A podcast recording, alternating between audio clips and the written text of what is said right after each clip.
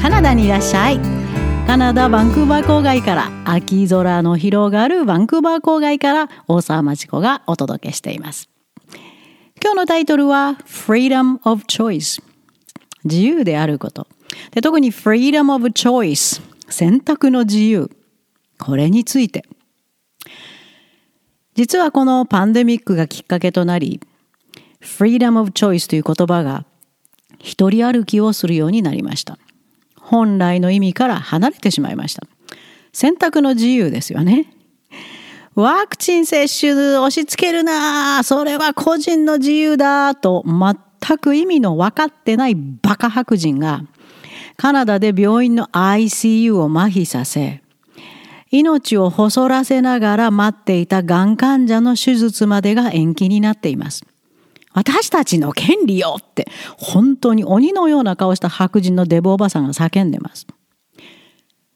Freedom of choice 選択の自由とは周りの人の命までも危険に陥れる自由ではないということが分かっていないバカ人間が増えすぎましたね。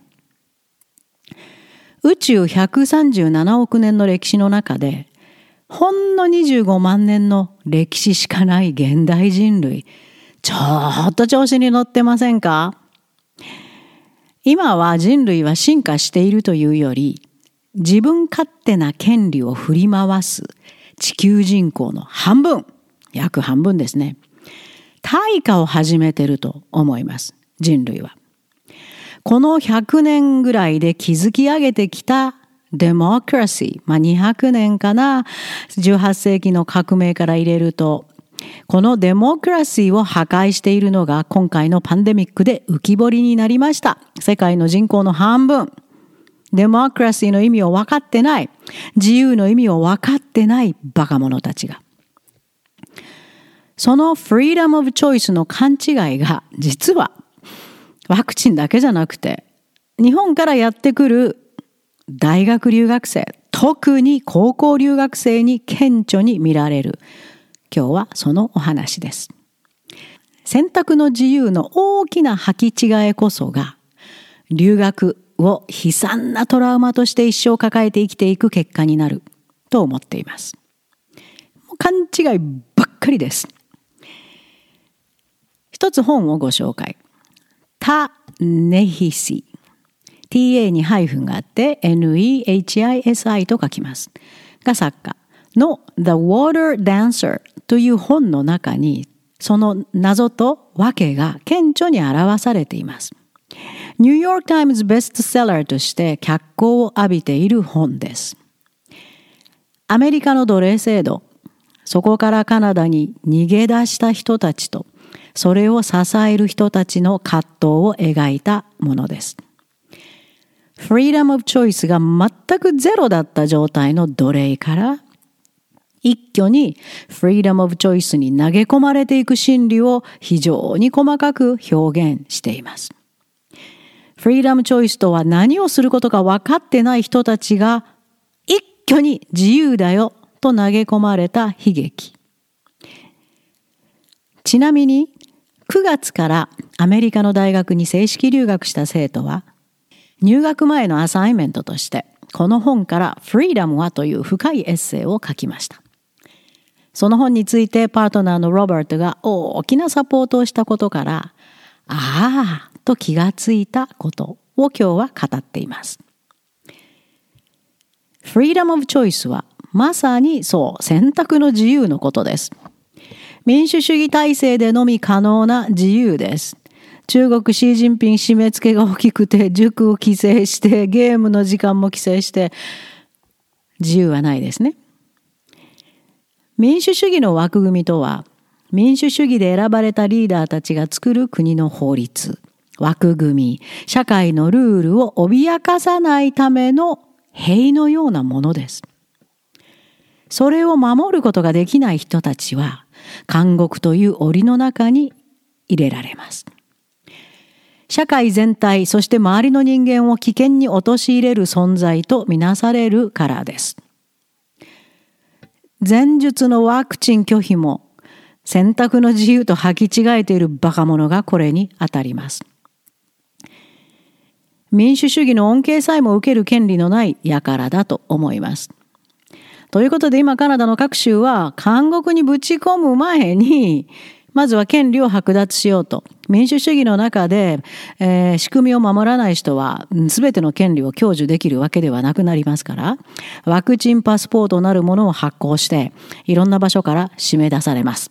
レストランにも行けません。いろんな活動が制限されます。それを怒っていろんなところでデモやってますけど、自業自得とはまさにこのことです。フリーダムオブチョイスとは、自分が好めば何をやってもいいことではありません。カナダに留学している日本の皆さん、未だに勘違いをしている場合は、この先、よく聞いてくださいね。フリーダムチョイスは日本にあると思いますか？スマホの記事は好きなのが選べるし、学校も合格さえすればどこでも行ける。女の子も大学に行ける。アフガニスタンと違って。が、フリーダムオブチョイスだと思っていますか？自由があると思っていますか？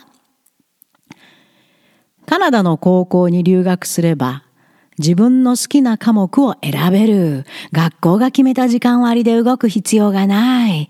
と、留学希望を述べる人がかなり多いです。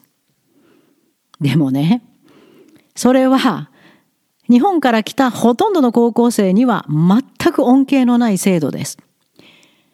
民主主義、フリーダムオブチョイスを理解している生徒にのみ恩恵のある制度です。ワクチン接種拒否が民主主義では認められないのと同じ。日本から来るあなたたちはカナダの学校の制度のフリーダム、これを享受することは無理です。なぜってカナダの子はね、自分のギフト、高校までに自分が生まれ持ったギフト、適性、これを把握します。これをもとにカナダの小学校、中学校のカリキュラムはできていますから。また、同年代の中での知的能力、わかりますよね？一緒に勉強してると自分がどのぐらい賢いか。ああ、ついていけないと思うか。それもグレード9までにみんなよく理解しています。それに基づいた将来のために、そこから先グレード10からは、自分の好きな、自分に一番あった興味のある自分の将来に役に立つ授業を選択するわけです。これがカナダの高校の Freedom of Choice です。ですから、カナダの優秀なグレード10は、大学進学に向けたコアな授業に専念し、そうでない高校生は手に技術をつけるコースに入ります。卒業に必要な主要科目の English, Social Studies, Science, Math はレベルの低いコースが用意されていますので、それを適当に受講した後、単位をもらい、これでカナダ高校コース選択が出来上がり。それこそが Freedom of Choice です。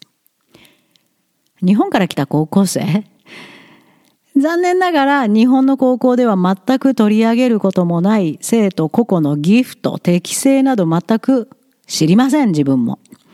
学力さえパーッとしないか呆れる低レベルで送られてくるケースがほとんど9割程度ですよね。日本から来る高校留学生の皆さん。結果、自分で選択する能力も判断材料もなく、カナダ高校のカウンセラーという名ばかりの素人が しょっちゅう、しょっちゅう人入れ替わってますよ。雇用のインディードっていうサイトがありますけど、そこでは学校のカウンセラーしょっちゅう募集してますもん。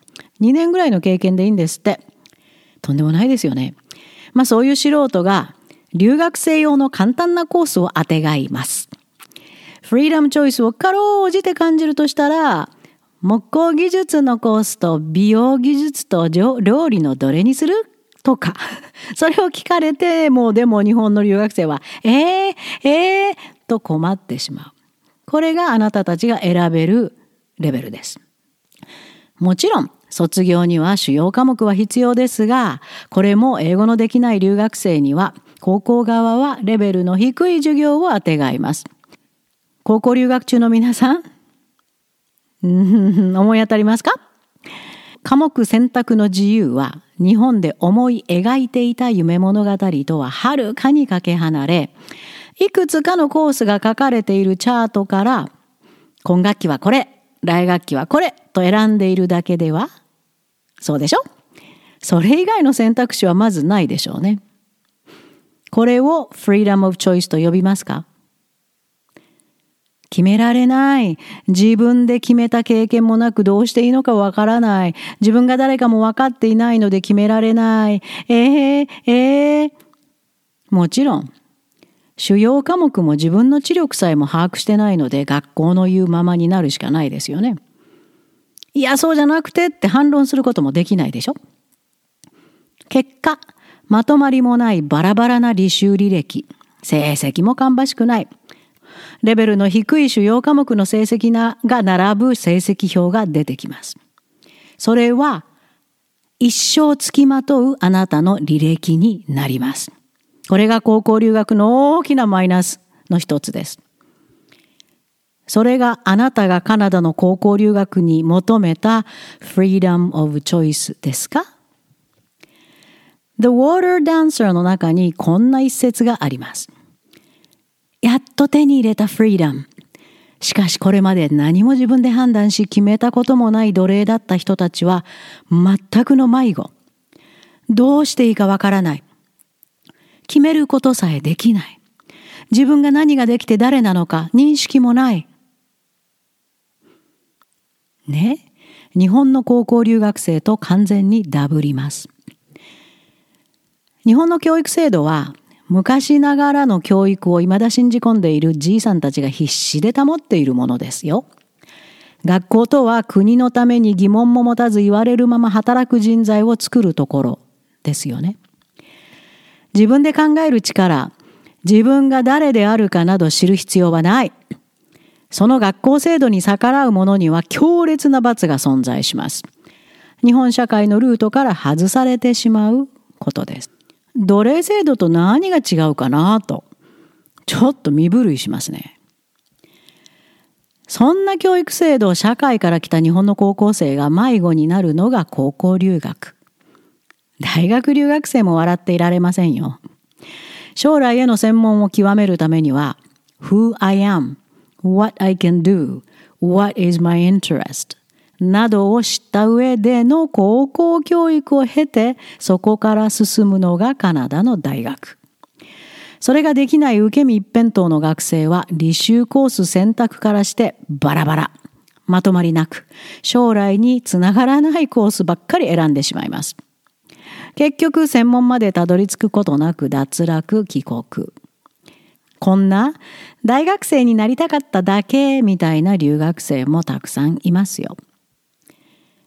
このパンデミックはしばらく人類を発展させてくれた民主主義の終焉が見える良い教訓だったと思います。民主主義が理解できない人が地球人口の半分もいるということ。私たちはこれからどこに向かうのか、一人一人の力量が問われます。同じく高校留学も終焉ぐしゃぐしゃになったエージェントビジネス。受け入れ学区の大混乱。今、煙がもうもうと立ち始めて、そして大きな爆発をする予感がします。フリーダムとは何？その理解がないなら留学はしないこと。特に高校留学。今は完全に停止することを心より進めます。あなたの大切な未来のために。フリーダムの意味がわかるならカナダにいらっしゃい